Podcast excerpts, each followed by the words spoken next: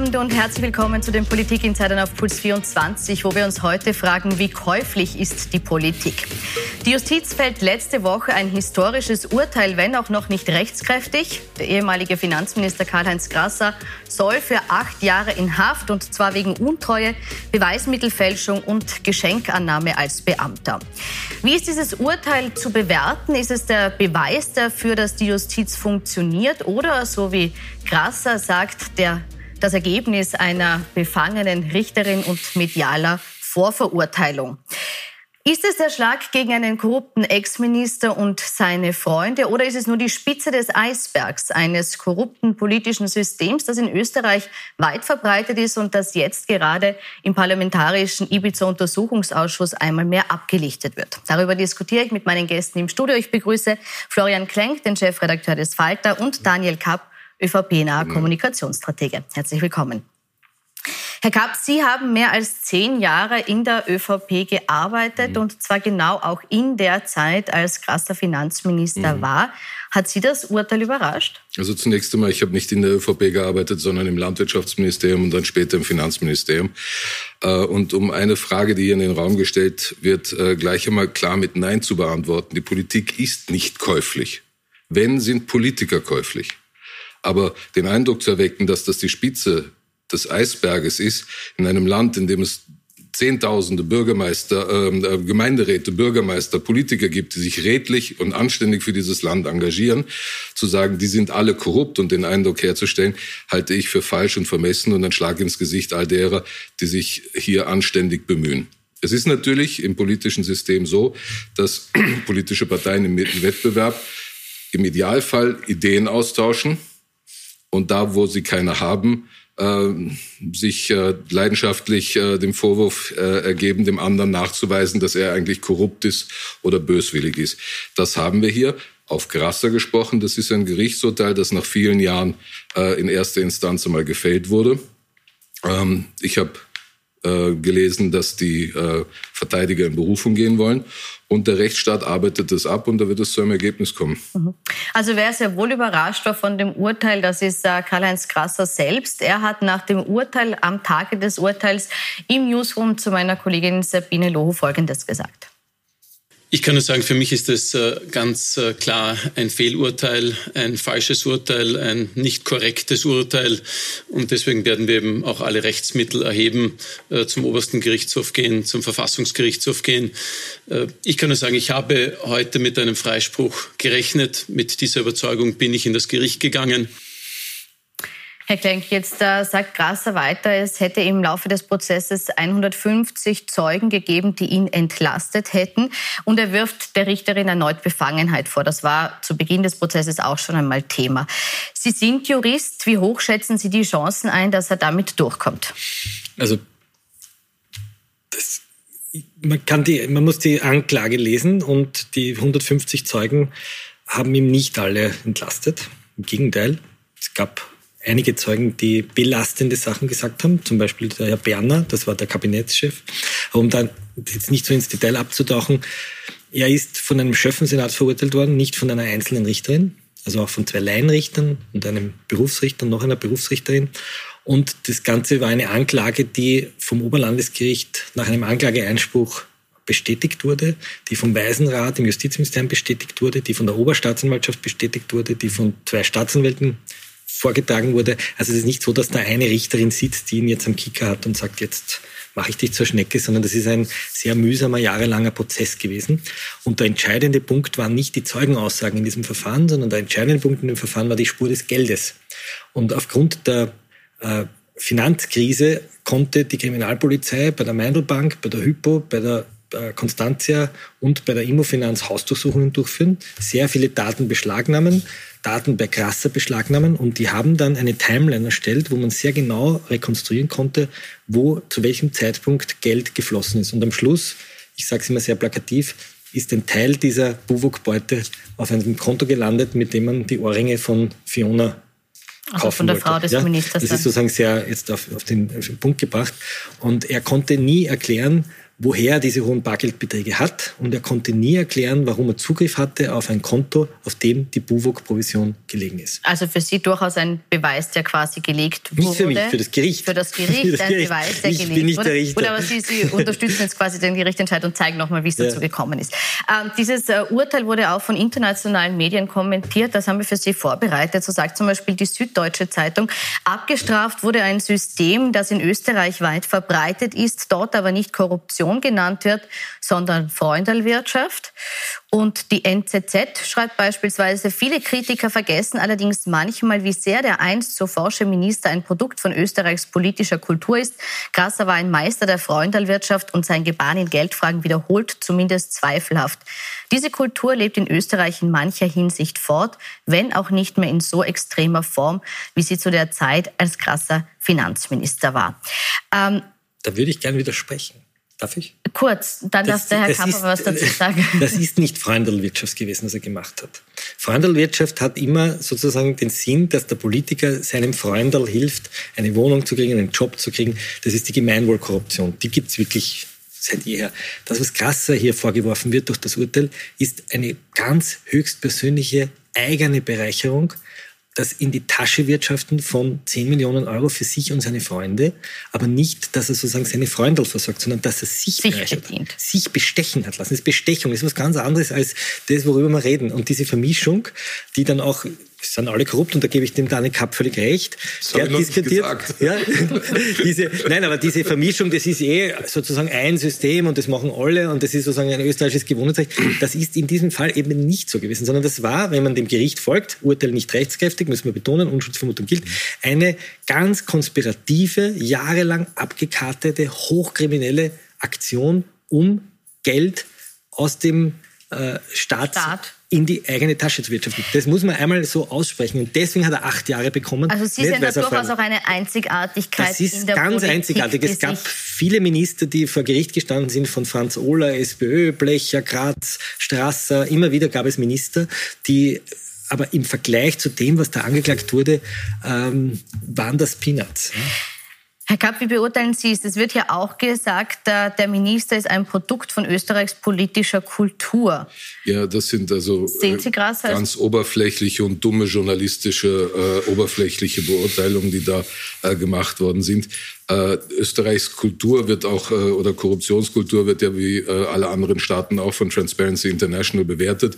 Da liegen wir im Ranking auf Platz 12 gemeinsam mit Australien, Kanada und äh, äh, Großbritannien im wirklich obersten Drittel der am wenigsten korrupten Staaten vor dem Weltpolizisten USA auf Platz 23.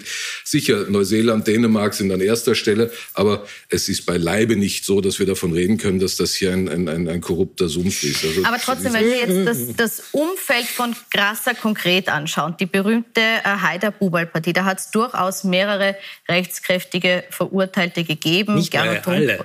Bitte? Alle in der Bubal-Partie sind naja, das ist ja, Rumpold, ja, Westenthaler, Maischberger, Hochger war nicht Bubble, Grasser und äh, ich glaube Betzen ist letztlich auch also in der Bubal-Partie, in der ursprünglichen Bubal-Partie, schaue ich noch dabei, die und gesamte Buberlpartie wurde strafrechtlich verurteilt. Jetzt, jetzt, springen wir von der Buberlpartie, äh, äh, äh, von der Freundelwirtschaft über ein neues Wort, das ich gelernt habe von dir heute, die Gemeinwohlkorruption. Das ist die linke Korruption, oder? Und die no, ist gut die, und die rechte Korruption. Nein, das ist die gute, alte, rote, schwarze Korruption. Ne? Du bist Teil meiner Gesinnungsgemeinschaft in, in, und dafür kriegst also du die Gemeinwohl, Also wir springen von der Freundelwirtschaft zur Gemeinwohlkorruption und sind jetzt bei der Buberlpartie. Genau. Und ich glaube, wir sind uns Nein, wir da sind hier deshalb, einig. Wir sind deshalb, ich möchte so kurz erklären, warum wir bei der Buberlpartie gelandet sind, möchte ich schon kurz erklären, weil Grasser ja auch aus diesem Kreis Eben. rauskommt. Und da kommen wir auf den Punkt, wenn es geht um die Frage der politischen Kultur, dann ist die politische Kultur dieses Landes ja nicht von der Buberlpartie Jörg Haiders bestimmt in allen ihren Kapillaren.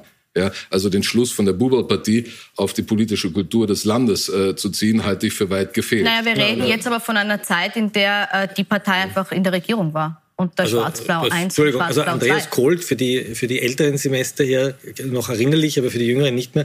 Es gab das einen Klubobmann. dann auf dich beziehen. Es gab einen, äh, ich kann mich auch von ihn erinnern, danke. Es gab einen Klubobmann, der hieß Andreas Kohl, der gemeinsam mit Peter Westenthaler sozusagen so wie heute August Wöginger und Sigi Maurer die, die Regierungsparteien repräsentiert haben, jeden Tag dort gestanden ist. Und der entscheidende Punkt, und da glaube ich, sind wir jetzt schon dort, wo wir das politische Milieu ähm, kritisieren müssen, Grassers erster Sündenfall war, Sündenfall war die Annahme einer Spende der Industriellen Vereinigung in der damaligen Höhe von 285.000 Euro für seine Homepage. Das wäre inflationsbereinigt heute ein Betrag, der ungefähr 480.000 Euro entsprechen würde, also fast eine halbe Million Euro nach heutiger Kaufkraft. Und damals ist er damit durchgekommen. Und die Zahlung damals ist über die genau gleiche Art und Weise erfolgt wie heute in der Ibiza-Affäre die Zahlungen am Rechnungshof vorbei, eben über Vereine, die Kabinettsmitarbeiter, Abgeordnete haben und wo man als Interessensvertreter hineinzahlt, um sich dann natürlich etwas zu erwarten. Und da sind wir schon in der Frage, äh, die uns unterscheidet zu anderen Staaten. Das wäre in Deutschland, wirst mir recht geben, undenkbar, dass ein Minister einen Verein hat, in dem er sich von der größten Industrielobbying-Organisation mhm. etwas hineinzahlen lässt. Und das ist damals noch, letztens, dann bin ich fertig, und das ist damals von der ÖVP mhm. und von Grasser weggedrückt worden als eine Smear-Campaign gegen Grasser. Grasser ist im Parlament gestanden und gesagt, das ist ein Scherbengericht und er, er hat ja den Steuerzahler entlastet, weil das hat ja nicht der Staat bezahlt, seine Website, sondern private Sponsoren. Er war der erste Minister, der sich ganz öffentlich, ohne sich dafür zu genieren, wie, äh, wie, wie, wie der Herbert Bohaska, äh, wenn er so, so, so Dinge hat, einfach was anstecken lassen. Und das war der Beginn des Einfallstors der Korruption. Und da komme ich wieder auf den Punkt zurück, du beschreibst hier Grasser und erweiterst es um die Buber-Partie, hast den Andreas Kohl jetzt ein bisschen dazugenommen. Ja, der hat ihn bis zuletzt wir, groß Im Grunde genommen reden wir äh, eher darüber, was hier Karl-Heinz Grasser betrifft. Und ich wehre mich dagegen, dass man das als Generalaussage über das politische System in Österreich so machen kann. Du hast die Parallele zu Deutschland gezogen. In Deutschland sagt die äh, Organisation Lobby Control, dass 75 Prozent der Parteispenden quer durch die Bank nicht transparent sind. Das ist der Unterschied zu Österreich und darum diskutiert man ja auch im Ibiza-Ausschuss über den einen oder anderen Großspender, weil diese Spenden transparent gemacht wurden. Ich glaube, wir müssen hier versuchen, sehr präzis zu sein äh, in dem, was wir ansprechen. Karl-Heinz Grasser, das Umfeld da, das Urteil jetzt in erster Instanz, noch nicht rechtskräftig. Ähm, und was mich da ja äh, äh, etwas stutzig gemacht hat, du schreibst im Falter von 14 Verurteilten. Das, sind das war ein Fehler, habe ich schon richtig gesagt. So, weil es sind, sechs ja, sind ja sechs freigesprochen. Die kleinen, die, haben, also die, die Manager sind Es geht ja um zwei Dinge. Es geht um das Vertrauen ins politische System und es geht ums Vertrauen in die Justiz. Und was mich stutzig macht oder mir, äh, mir fragen wirft, ist die Frage der Befangenheit oder Anschein der Befangenheit und die Verurteilung des Ehemannes von ähm, äh, der Richterin äh, mag für manche den Anschein der Befangenheit äh, äh hervorrufen, für andere nicht. Äh, ändert an der Faktenlage, wie du sie geschildert hast, womöglich nichts, aber ist eine, äh, stellt Fragen hinsichtlich der Vertrauenswürdigkeit. Und auch hier interessanterweise sechs Freisprüche äh, in dem Verfahren und die Staatsanwaltschaft beansprucht die, beansprucht die nicht. Wartet nicht einmal die ähm, schriftliche Ausfertigung des Urteils ab, sondern sagt, ja, das nehmen wir so. Wenn sie am Tag vorher so schon äh, noch, noch Strafen für die gefordert haben. Und das macht es für manche äh, Betrachter schwierig, hier äh, dem Verfahren zu folgen und die Glaubwürdigkeit der Justiz in diesem Fall äh, bestätigt okay. zu sehen. Dann fragen wir da kurz nach. Können Sie das erklären? Können Sie sich erklären, warum es hier keine Rechtsmittel gibt gegen die Freisprüche?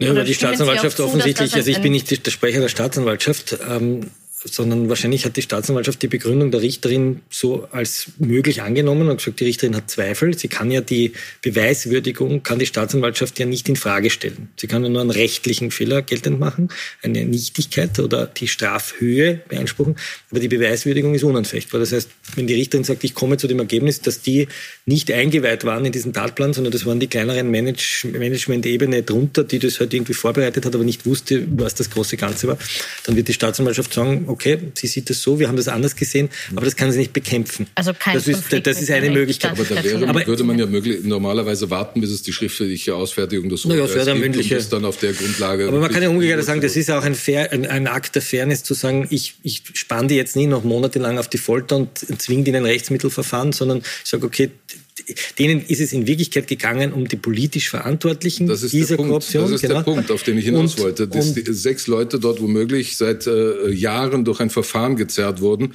an dem äh, am Ende ein Freispruch steht und sie vor den Scherben ihrer Existenz.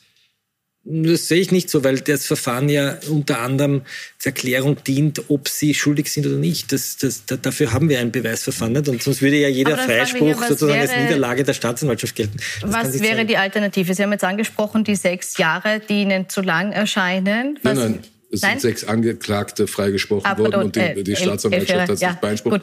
Aber Sie haben jetzt trotzdem kritisiert, dass jetzt äh, hier äh, sechs Leute über Jahre hinweg quasi in diesem Verfahren hängen und äh, unter Umständen vorverurteilt nee, werden, auch wenn am Ende vielleicht es, ein Freispruch steht.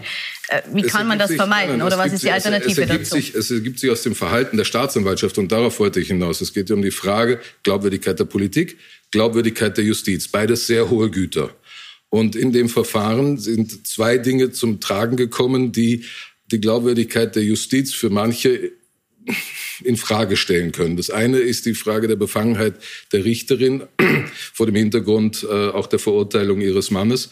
Ähm, und das andere ist die Frage, die überraschend kam, dass sechs Leute freigesprochen werden, wo am Tag vorher die Staatsanwaltschaft noch Strafen für sie fordert und die das dann einfach kassiert und sagt, ja, interessiert uns nicht mehr, nehmen wir zur Kenntnis. Da hat der Kleingeld schon gesagt, worauf er das zurückführt. Vielleicht kommen wir noch kurz zur Befangenheit. Äh, wäre es, weil das ist ja ein Thema, mit dem jetzt auch nochmal medial äh, gespielt wird von, von Seiten äh, Karl-Heinz Gassers, wäre es rückblickend äh, vernünftiger gewesen, diesen Prozess abzugeben, um diesen Anschein einfach wirklich von sich weisen zu können? Ich, ich, ich die Generalprokuratur, also die oberste Anklagebehörde beim obersten Gerichtshof, hat zu diesem Fall sich geäußert, schon vorweg, und hat gesagt, das begründet keine Befangenheit, wenn der Ehemann am Plätzchen macht. Sie ist eine eigene Richterin und sie ist an den Taten und an dem Verhalten zu messen, das sie setzt und nicht im, im Verwandtenkreis.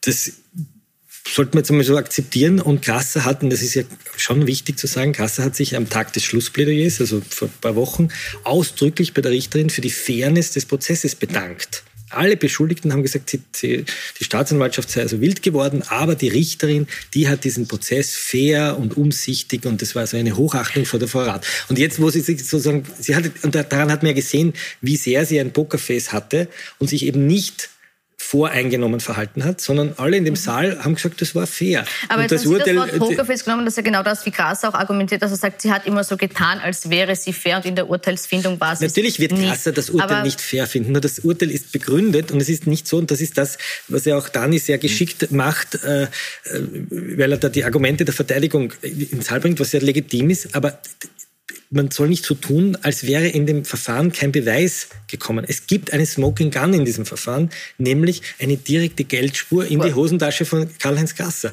Und es gibt ganz viele andere Inzidenzen, die dazu geführt haben, dass das Gericht sagt, mit an Sicherheit grenzender Wahrscheinlichkeit weder, ist er bestochen. Florian noch ich, ich sind ja hier, um, um, um, um sozusagen das Gericht zu beurteilen. Nein, in möchte ich jetzt auch gar nicht denken. Ich möchte gerne weiterkommen. Politik, politisch ja, zu beurteilen. Ja. Und das, worauf ich aufmerksam gemacht habe, ist, dass es ein paar Aspekte in diesem Verfahren gibt, die für manche die Glaubwürdigkeit der Justiz hier in Teilen in Frage stellen. Frage. Ich ich zwei Aspekte. Damit, ich damit nehme ich nicht die Verteidigungsargumente auf, sondern Sie sagen einfach, es gibt. ich möchte, ich möchte gerne ein bisschen weiter zum, zum politischen Aspekt ja. kommen. Äh, und zwar zur Frage, Sie haben jetzt gesagt, Sie wollen nicht von dem Grasser Urteil auf das politische System in Der Österreich schließen. Nicht. Trotzdem ist es so, dass Grasser in den Nullerjahren, in den frühen oder bis in die Mitte der Nullerjahre rein, ein hoch angesehener, hochgeschätzter Politiker war, der letzten Endes von der ÖVP auch ins Team geholt wurde, äh, nachdem er bei der FPÖ ursprünglich Minister war.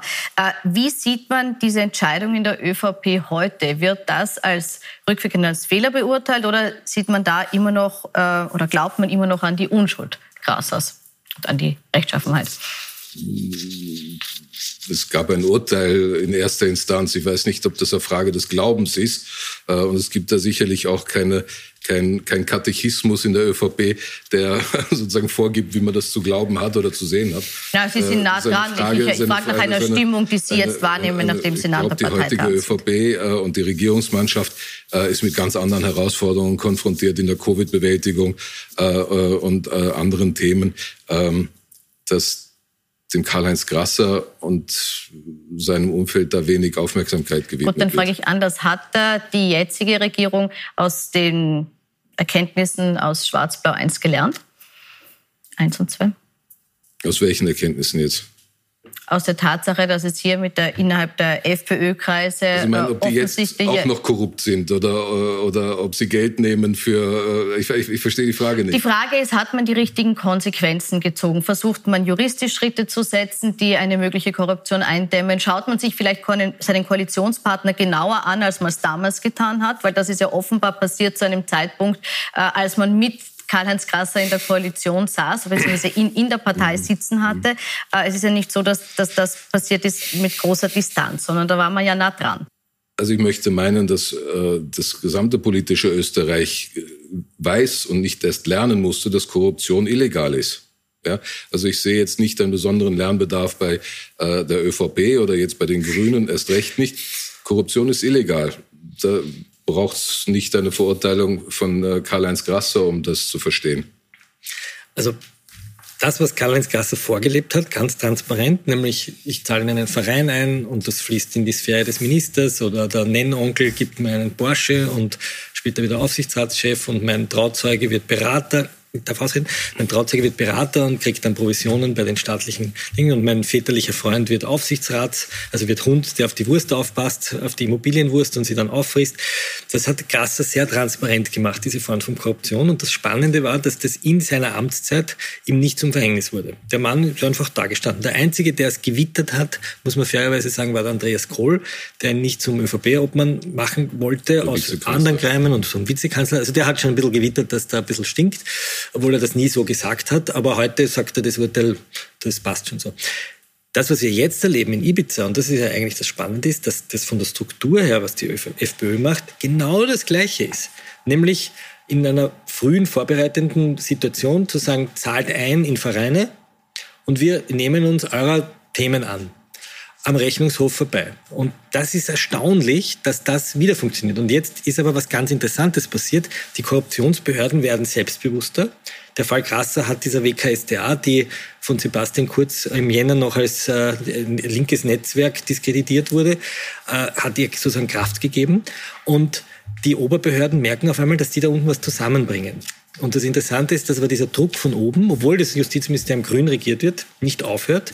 Die Staatsanwältin im Ibiza-Verfahren, in der Schredder-Affäre und im Casino-Verfahren hat soeben ihr Handtuch geworfen, die Christina Jilek, weil sie den Druck von oben, dass sich ständig rechtfertigen müssen, nicht ein, mehr aufhört. Ist das ein interner Druck gewesen der WKSDA? Also Nein, das war ein Druck da, der Oberstaatsanwaltschaft. Zugänge zu der Geschichte, das, der, aber ich musste eben nur gerade. Da gab es einen Druck der Oberstaatsanwaltschaft und einen Druck des Ministeriums. Die ist äh, angezeigt mhm. worden, dann ist die Anzeige zurückgenommen worden. Das ist jetzt im Urschuss thematisiert worden. Es gibt mittlerweile sogar eine Strafanzeige gegen äh, Vorgesetzte der WKStA im Ministerium, mhm. die sagen, ihr übt hier politischen Druck aus. Die Weil fühlen sich sozusagen unter Druck gesetzt. Auf die ermittelnden Behörden, sagen auf die, auf die, auf die Korruptionsstaatsanwälte. Die müssen sich dauernd rechtfertigen, anstatt dass man sagt, ermittelt einmal, ihr habt jetzt, ihr seid eine unabhängige Behörde, macht mal, anstatt dessen äh, verwickelt man sie dauernd in Berichtspflichten. Man wird sehen, wie diese Anzeige auskommt. Nur das Interessante, und jetzt kommt ein, ein paradoxer Gag. Der Umstand, dass der Karl-Heinz Grasser aber auch der Ernst Strasser und all diese Leute ähm, verurteilt wurden, ist lustigerweise zu danken der ÖVP, weil die hatten mich am Anfang im Jahr 2000 das sogenannte Büro für interne Angelegenheiten gegründet, aus dem das Bundesamt für Korruptionsbekämpfung gewachsen ist. Und die haben auf einmal das gemacht, was man wirklich tun sollte, nämlich die Zustände im Land zu benennen als möglicherweise strafbar und haben auf einmal angefangen, die Korruptionsbehörden haben ihre eigenen Eltern gefressen und haben auf einmal die Politiker, die sie eingesetzt haben, tatsächlich vor Gericht gestellt und, und die wurden auch tatsächlich verurteilt. Das waren jetzt viele Punkte, jetzt hat der Herr Kappel schon reagiert. Ich musste, ich, musste, ich musste, nur schmunzeln, wie du Bitte. gerade über den Onkel gesprochen hast. Äh, da ist mir aufgefallen, es gibt in der österreichischen Korruptionsgeschichte immer wieder diesen berühmten Onkel. Onkel ja. Androsch Onkel. Androsch Onkel, Bärenthal Schwiegermütter gibt es ja. Schwiegermütter. Der Onkel und Schwiegermütter. Ne? Onkel aller Couleurs Couleurs, aber ich möchte auf die Frage zurückkommen, was Herr Klein gesagt hat, oder den Vorwurf zurückkommen, hm. dass er gesagt hat, das, was damals Grasser vorgemacht hat, passiert jetzt wieder. Das Nein, das hat er nicht gesagt. Er hat Doch, gesagt, er hat gesagt, äh, dass Ibiza insofern interessant ist, als dass die FPÖ da äh, das vorgezeichnet hat. Sie haben mich gefragt, was die ÖVP daraus gelernt hat. Ja, ja die hat das die ÖVP hat, hat einen, einen Wahlkampf, zwei Wahlkämpfe sehr gut finanzieren können durch sehr offene, sehr transparente ähm, äh, Spendensammlung. Horten, äh, diese Salami-Horten. Auch, auch, auch ähm, naja, nach den gesetzlichen Vorgaben, alles beim Rechnungshof. Wir würden das ja nicht diskutieren und wüssten es nicht, wenn es die schwarzen Geldkoffer gewesen wären. Sondern dass wir das so oft diskutieren können, liegt ja daran, dass es gesetzeskonform gemacht wurde. Und ich habe ein bisschen ein, ein, ein, ein Problem bei der politischen Instrumentalisierung äh, der Justiz. Ähm, und das würde ich, da würde ich deine Meinung gerne hören, nämlich wirklich äh, jetzt einmal redlich und nicht als Spin.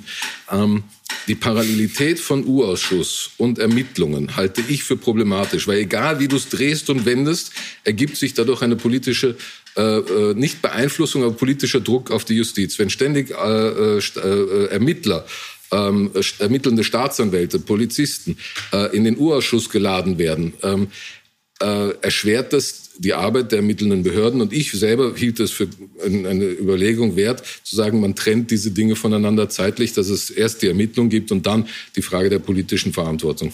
Entsteht aus diesen Reihen Druck?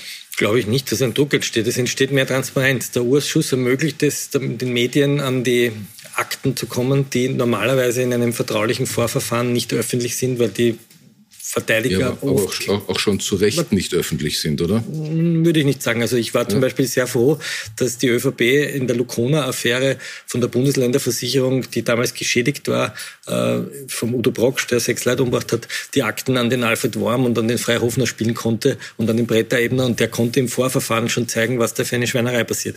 Ich halte es für sogar extrem wichtig, dass die Öffentlichkeit über die Fakten informiert wird. Mhm. Und die Fakten stehen sehr oft in den Akten. Und die Akten werden meistens über Anwälte, aber manchmal eben auch über Urschüsse, manchmal auch über Spin-Doktoren von Parteien, ähm, wir, wir, wissen beide von nichts, ne? äh, werden Akten sozusagen äh, an die Öffentlichkeit gebracht. Und ich halte das für wichtig und auch richtig, weil sonst wüssten wir heute nichts über die Vereine des Heinz-Christian Strache. Mhm. Wir wüssten nichts über das Alois Mock-Institut. Wir wüssten nichts in der Eurofighter-Causa über die verschiedenen äh, Scheinrechnungen. Wir wüssten nichts über die BUWOG, über die BAWAG. Ja, also auch die, also ist der Blick das ist total wichtig, um, um also aber auch die bin, Öffentlichkeit bin, zu informieren. Kein, aber das tut natürlich den Korruptionisten weh, dass man das Licht ja. auftritt. Das verstehe ich. Also ich, hielt, also ich hielt es für falsch, äh, wenn wir das so schwarz-weiß machen, wie du es jetzt tust. Weil ähm, es geht um Ermittlungen, die, und ich habe dir vernommen, dass du dem Rechtsstaat traust in Österreich, zu Anklagen und Gerichtsverfahren führen. Also da setzt dann die Transparenz ein. Ich bin nicht ganz sicher, ob es Sinn macht, in jeder Facette äh, äh, Transparenz walten zu lassen, wo Persönlichkeitsrechte betroffen sind und so weiter und so weiter. Also, die sind aber ähm, auch nicht betroffen. Also die, die äh, kennst ja den Ibiza-Fall. Es gibt sehr viele persönliche Dinge da drinnen in diesen Akten, die werden nicht zitiert, die werden auch nicht gebracht. Aber es ist interessant zu wissen, wenn die äh, Aufsichtsratsvorsitzende der Casinos äh, offensichtlich vom Urschuss etwas völlig anderes sagt als das, was man in ihren Chats findet, dann sind diese Chats keine privaten Nachrichten Nachrichten mehr, sondern das sind Dokumente für die Vergabe von Posten eines Unternehmens, das auch im öffentlichen Besitz steht. Das ist nicht privat. Ich, ich spreche und, nicht gegen den Ausschuss. Ich spreche ja. mich dagegen und, aus, dass diese Dinge parallel laufen. Ja, das hätte ja, ja zur Folge, dass äh, solche Verfahren dauern ja mehrere Jahre, weil der, der Sachverhalt sehr komplex ist, weil es viele Nebenäste gibt, weil die Daten ausgewählt werden. Das, das würde ja zur Folge haben. Neben, ein Nebenschau. Ja, aber das hätte ja zur Folge, dass ein Urausschuss erst Jahre später überhaupt stattfinden könnte, wenn die betreffenden Parteien vielleicht gar nicht mehr regieren. Und damit wäre der Urausschuss natürlich für die Fisch. Also ich verstehe und, das Argument aus der Sicht eines Lobbyisten Nein, das ist nicht oder aus der, Sicht, Sicht eines, eines, PR, oder eines PR-Manns. Ja, ich bin kein Lobbyist. Ja, Aber verstehen Sie das Nein, Problem, dass man sagt, Nein, bei der, Verfahrensdauer, bei der Verfahren, ne? Verfahrensdauer, die wir jetzt haben, wäre das zu spät, weil die politische Konsequenz zu spät kommen würde? Zu, zu Grasser zurück äh, und damit äh, äh, nehme ich Ihnen nicht den Schutz und verurteile ihn auch nicht, aber äh, das Stichwort der Vorverurteilung. Indem sozusagen Dinge im Gerichtshof der öffentlichen Meinung bereits entschieden werden, ist fast egal, ob du am Ende freigesprochen wirst oder nicht. Nein, das ja? ist unrichtig. Da, da vielleicht das noch eine kurze, wenn jetzt rauskommt, dass es kommt letztendlich zu einem Freispruch, ja. wäre dann die Vorverurteilung, wäre das, in den, was in den letzten elf Jahren passiert ist, zu Unrecht passiert und nein, ein unrechter die, Schaden entstanden? Nein, weil die Dinge, die über Karl-Heinz berichtet wurden, Fakten sind. Das naja, ist ein, jetzt lass mich mal ausreden. Du, ich weiß immer, wenn es unangenehm wird, das lernt nein, man so, dann muss man den du, anderen... Du, du kannst auch unterbrechen. Das auch schon. Wir haben schon mal 26 ja, Sekunden Einsatz Nein, weil es Fakten waren. Die Spur des Geldes ist nicht ein Urteil, sondern die nachzuzeichnen, wo das Geld hingeflossen ist, ist ein Faktum.